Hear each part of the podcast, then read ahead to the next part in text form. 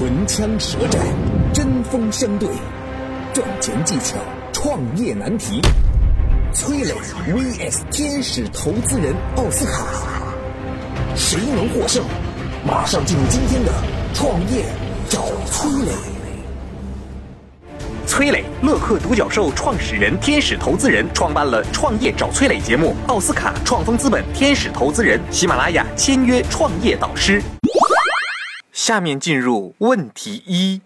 哎，老板，我觉得咱们公司啊，就该重产品抓营销，三年争第一，五年争上市。你看看你啊，你应该有点战略意识嘛。你说说你这个产品都做成什么样了？一点都不重视用户的体验，很多具体的执行都做不好。想当年我在你这个时候。本期话题：如何评价小兵谈战略，老板谈体验的现象？下面有请奥斯卡表达他的看法。这有什么好评价的？这不是一个常态吗？没有任何的讽刺和戏谑的意味。为什么？因为不想当将军的兵不是好兵。那老板有什么要谈体验呢？因为老板都是从小兵开始的，他都是从事无巨细，然后才能到宏观层面，对吧？那你说小兵谈战略很正常啊，他每天操作的是什么？都是点点滴滴的琐事，是吧？那琐事做完了之后，他们要去思考，他要未来的发展，要未来的职业规划，他一定要的角度。和纬度都要比现在要高啊，甚至我们有说，哎，什么样的下属比较好啊？就是哎，他能想老板所想，急老板忧之忧，对吧？解决老板的问题。那如果说他不会去窥探一些战略，他不愿意去猜想，哪怕是猜错的，那至少人家有这个意识，这个就很值得点赞，是吧？那你再反过来看，老板谈体验，他为什么要谈体验？人家已经身居高位了。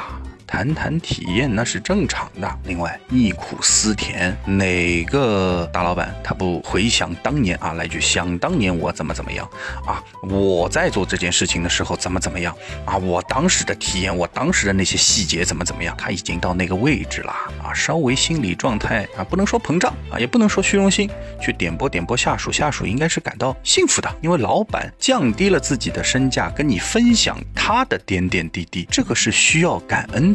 那我们再说下去，小兵谈战略，老板你应该开心啊？为什么开心？因为他至少有这个意识，对吧？他事情做完了，他谈谈战略啊，他猜想一下。那如果说他战略，哎。不错，有点搭边。哎呦，不错，哎和我想的不差。哎呦，不错，他想到了我没想到的，这样的人就该提拔，你说对吧？老板跟你多谈体验的，他不是完完全全说，哎，你啥都别问，你就给我去做吧，啊，什么理由都不要，你去做吧。那这种员工的心情怎么样？是不是啊？这要结合起来看。所以我觉得，小兵谈战略，老板谈体验，这是一个常态。本期话题。如何评价小兵谈战略，老板谈体验的现象？嗨，大家好，我是崔磊。节目进行到这儿呢，我们向您诚意的推荐我们的创业者社群。如果你想找到一个赚钱的项目，我们会根据您的特点为您推荐合适的品牌。如果您的项目很好，想对接投资人，我们每周都会有线上的投资人见面会。如果你想找供应商，想找销售的渠道，想找合伙人，都可以加入我们的创业者社群乐客独角兽。在这儿呢，有将近两万名创业小伙伴等着你哦。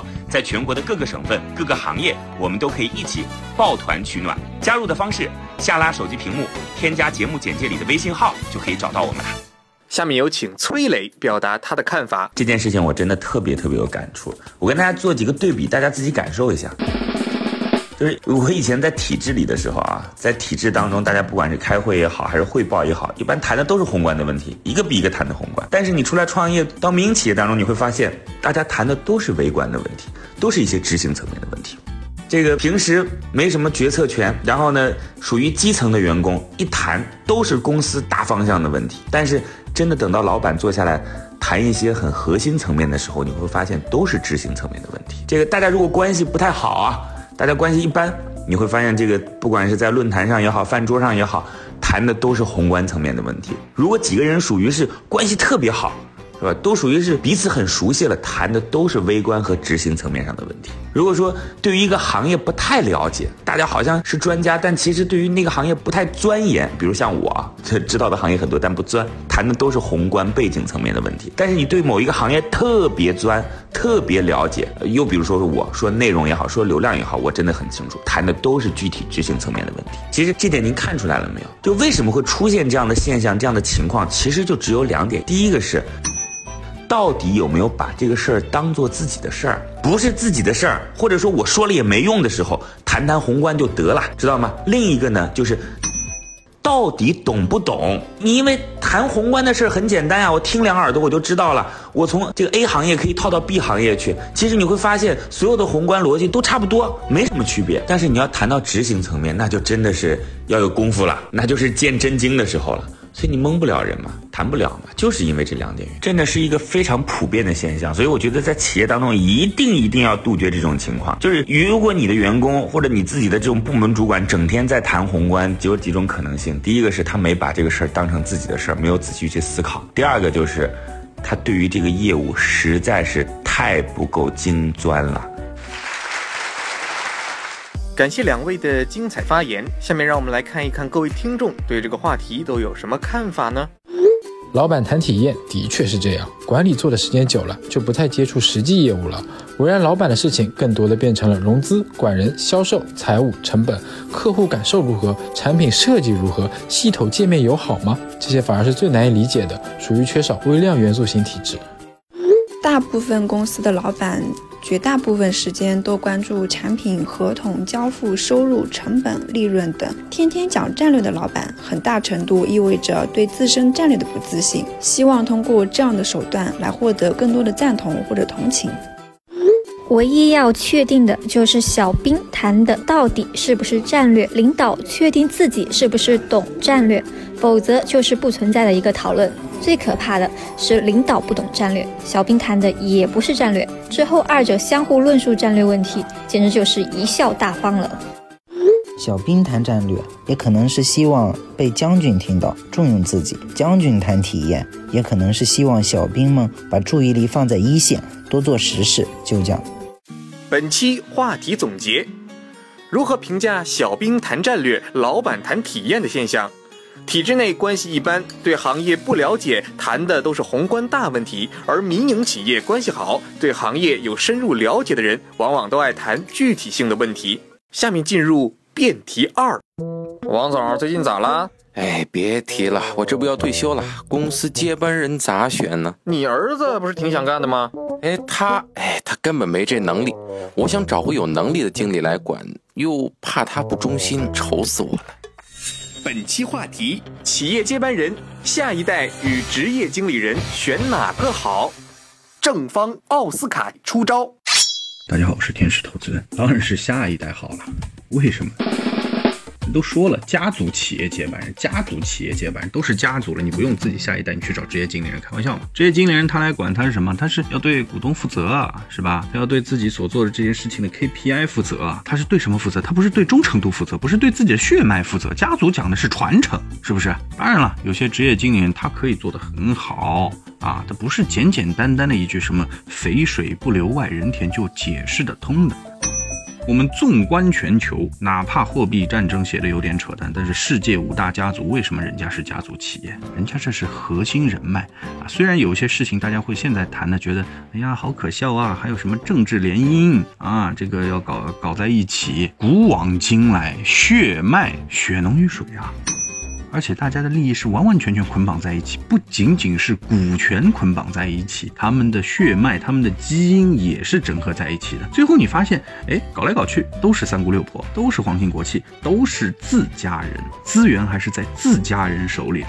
再怎么打，还是一家人。但是职业经理人呢？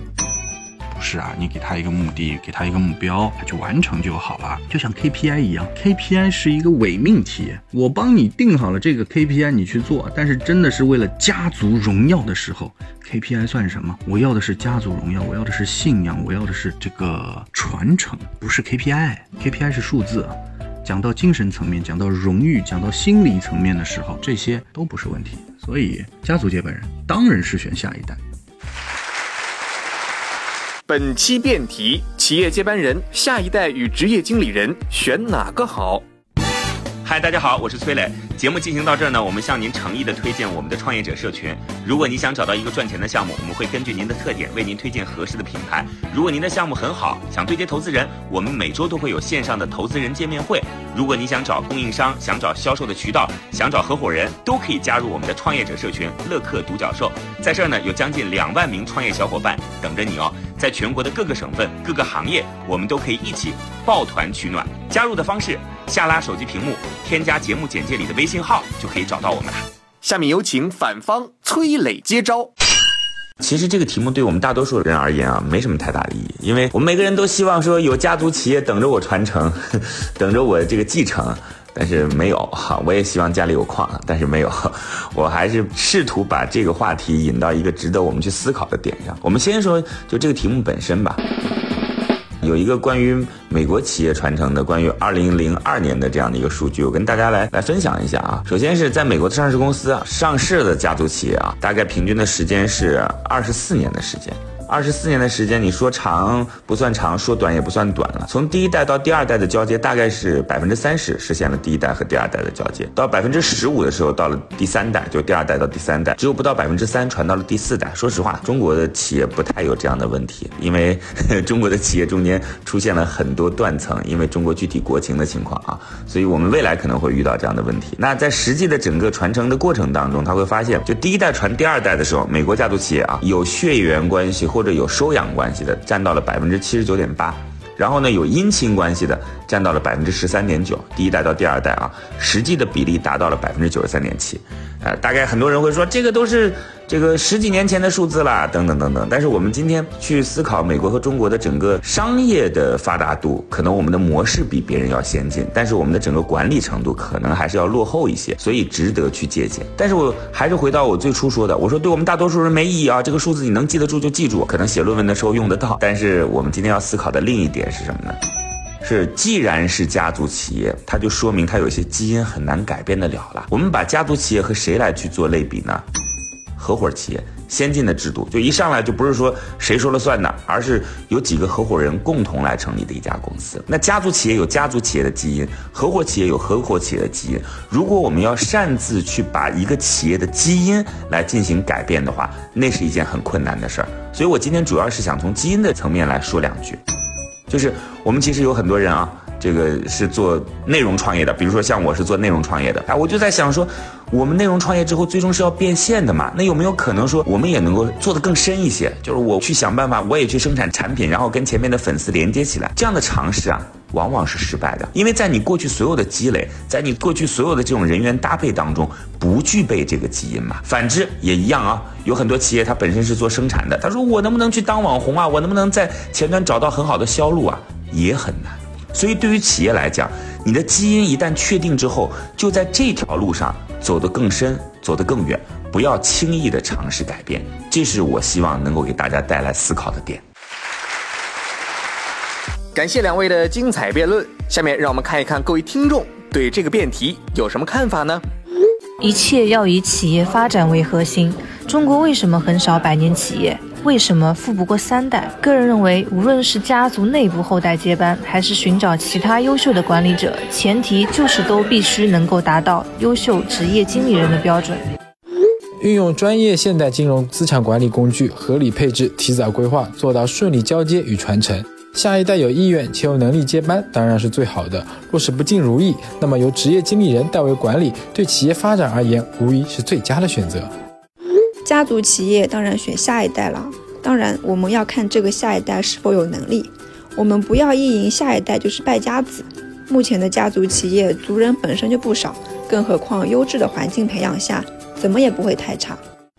当然是要选择下一代有能力的人来接班，经理人毕竟只是一个员工。召开董事会，从族内部下一代选出一个德才兼备之能人接班，因为毕竟是家族企业。如果接班人工作不熟悉，暂由职业经理任执行总裁，边学边工作。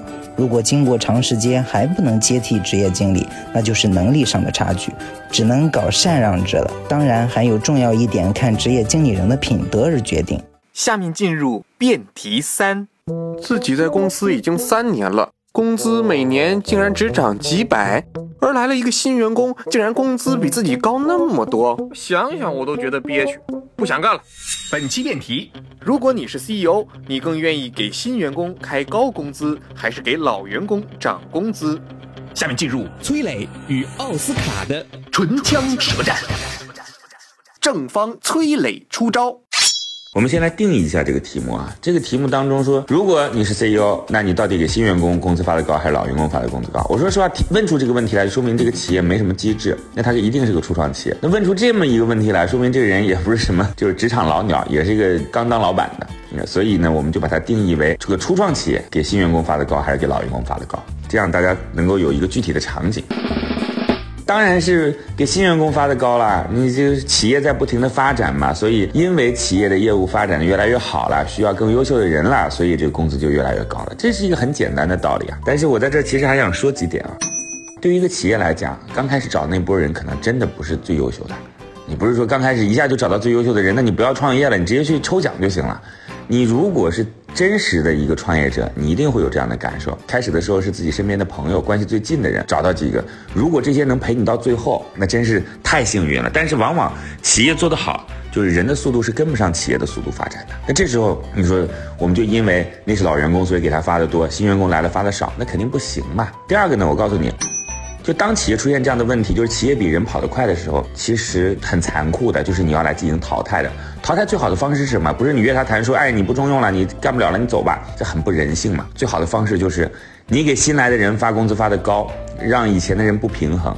然后说干脆我自己走吧，这其实是一个一个策略，就是让新人取代旧人的一个方式啊，挺厚黑学的，但的确挺管用的。你试试看，就是同样一个岗位，这个新的人一来之后，竟然比老的人工资高那么多，老的人大概也知道怎么回事了，差不多就走了啊。这第二个，第三个，我觉得这个当中还有一个非常非常重要的意义，就是。其实这道题想问我们说，在企业当中，我们是不是应该按资排辈？当然不应该，不应该有新老之分、高低之分。就创始人也好，合伙人也好，或者重要的岗位当中的部门负责人也好，我们绝对不可以是因为级别、因为前后而决定他的薪资和收入的。我跟各位讲啊，就是在我们公司当中，很多人比我工资高。就是我是创始人，但是很多人都比我的工资高，因为对我们来讲，工资只要让自己能够过得了温饱的生活就行了。你既然做这家公司，就希望这家公司能够在资本的道路当中实现更大的突破，是吧？你和你的合伙人，甚至一些拿到股权的人都应该这样设想才行。那最后呢，就是对新人来讲，股权肯定是越来越少了嘛，老人肯定是股权多一些。就结合我刚才讲的，股权多的人少拿一些，股权少的人多拿一些，这很正常。感谢正方的精彩发言。本期辩题：如果你是 CEO，你更愿意给新员工开高工资，还是给老员工涨工资？嗨，大家好，我是崔磊。节目进行到这儿呢，我们向您诚意的推荐我们的创业者社群。如果你想找到一个赚钱的项目，我们会根据您的特点为您推荐合适的品牌。如果您的项目很好，想对接投资人，我们每周都会有线上的投资人见面会。如果你想找供应商，想找销售的渠道，想找合伙人，都可以加入我们的创业者社群乐客独角兽。在这儿呢，有将近两万名创业小伙伴等着你哦。在全国的各个省份、各个行业，我们都可以一起抱团取暖。加入的方式：下拉手机屏幕，添加节目简介里的微信号，就可以找到我们了。下面有请反方奥斯卡接招。大家好，我是天使投资人奥斯卡。我的答案是肯定的，我的论点也是显而易见的，那就是。给老员工涨工资，为什么？人家给了你青春，给了你汗水，给了你所有的忠诚，你难道什么兑现都没有吗？啊，你整天去画饼画饼画饼，你画饼的时候已经过了，是不是？那该给的要给，给了之后这是什么？这是树立榜样，这是企业文化，这是一种关爱，是一种情怀。那新员工你要开高工资，你开玩笑吗？那新员工过来是干嘛的？他是驴是马。都还没遛过，你就给开高工资？你是拿什么东西去吸引新员工的？马云叔叔说：“使命、愿景、价值观、组织架构、KPI，他吸引人是靠高工资吗？他创业到现在这么多项目，这么多人，这么多大拿到他的平台上来，他是靠高工资吗？不是啊！而且他也说过一句话。”他说：“如果不给能力及忠诚的老员工加工资的老板，不是蠢就是坏，能理解吗？你不能卸磨杀驴、过河拆桥，这是和仁义相背离的。另外就是新员工，你新员工刚刚过来，不是说什么没有证明他的这个能力，你一开始吸引他的点就变成了是钱，是变成了高工资，但是他未来还是有空间的。你一开始把他人家调门提的那么高，人的心气儿啊。”不是说育人之术啊。你要真正的对一些人好，长维度的一定是先苦后甜。再说了，我们再讲人性，新员工一进来工资很高啊，老员工被你压得死死的，人心散了，队伍就不好带了，会比较的。但是顺着来会怎么样呢？哎，新员工进来了，嗯，然后看一看，哎呦，这个前辈，这是我师傅，你看我这老员工厉害吧，在企业待了十几二十年了，一层层的往上走，噔噔噔的往上走，而且不会被杀驴卸磨，他的这种忠诚度啊，就会油然而生，因为他有盼头，有目标，他知道未来的一个方向会变成什么样。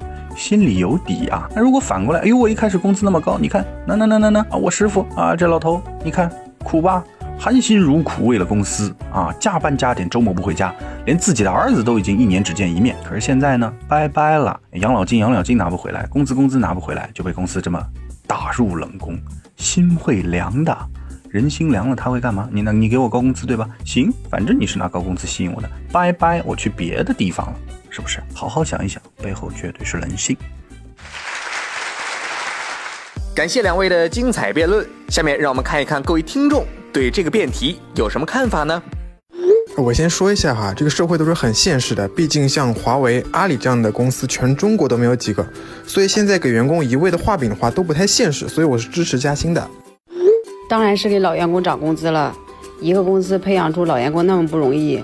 新员工进来好用不好用还不好说呢，万一出个岔子呢？邓小平猫论：不管是黑猫还是白猫，能抓老鼠的就是好猫。只要是会做人会做事的，守纪律守规矩的，不分老员工新员工。马云曾经说过这样一句话：如果不给有能力及忠诚的老员工加工资的老板，不是蠢就是坏。我还是会选择给新员工开高工资的，很现实的。如果不那么做的话，直接会影响公司能不能招到足够的人。我觉得应该要给老员工涨薪，涨薪会带动老员工积极性，又可以让新员工看到忠诚奋进的结果。今天的节目到这里就结束了，感谢两位的精彩辩论。创业找崔磊，我们下期再会。嗨，大家好，我是崔磊。节目进行到这儿呢，我们向您诚意的推荐我们的创业者社群。如果你想找到一个赚钱的项目，我们会根据您的特点为您推荐合适的品牌。如果您的项目很好，想对接投资人，我们每周都会有线上的投资人见面会。如果你想找供应商，想找销售的渠道，想找合伙人，都可以加入我们的创业者社群乐客独角兽。在这儿呢，有将近两万名创业小伙伴等着你哦。在全国的各个省份、各个行业，我们都可以一起抱团取暖。加入的方式：下拉手机屏幕，添加节目简介里的微信号，就可以找到我们了。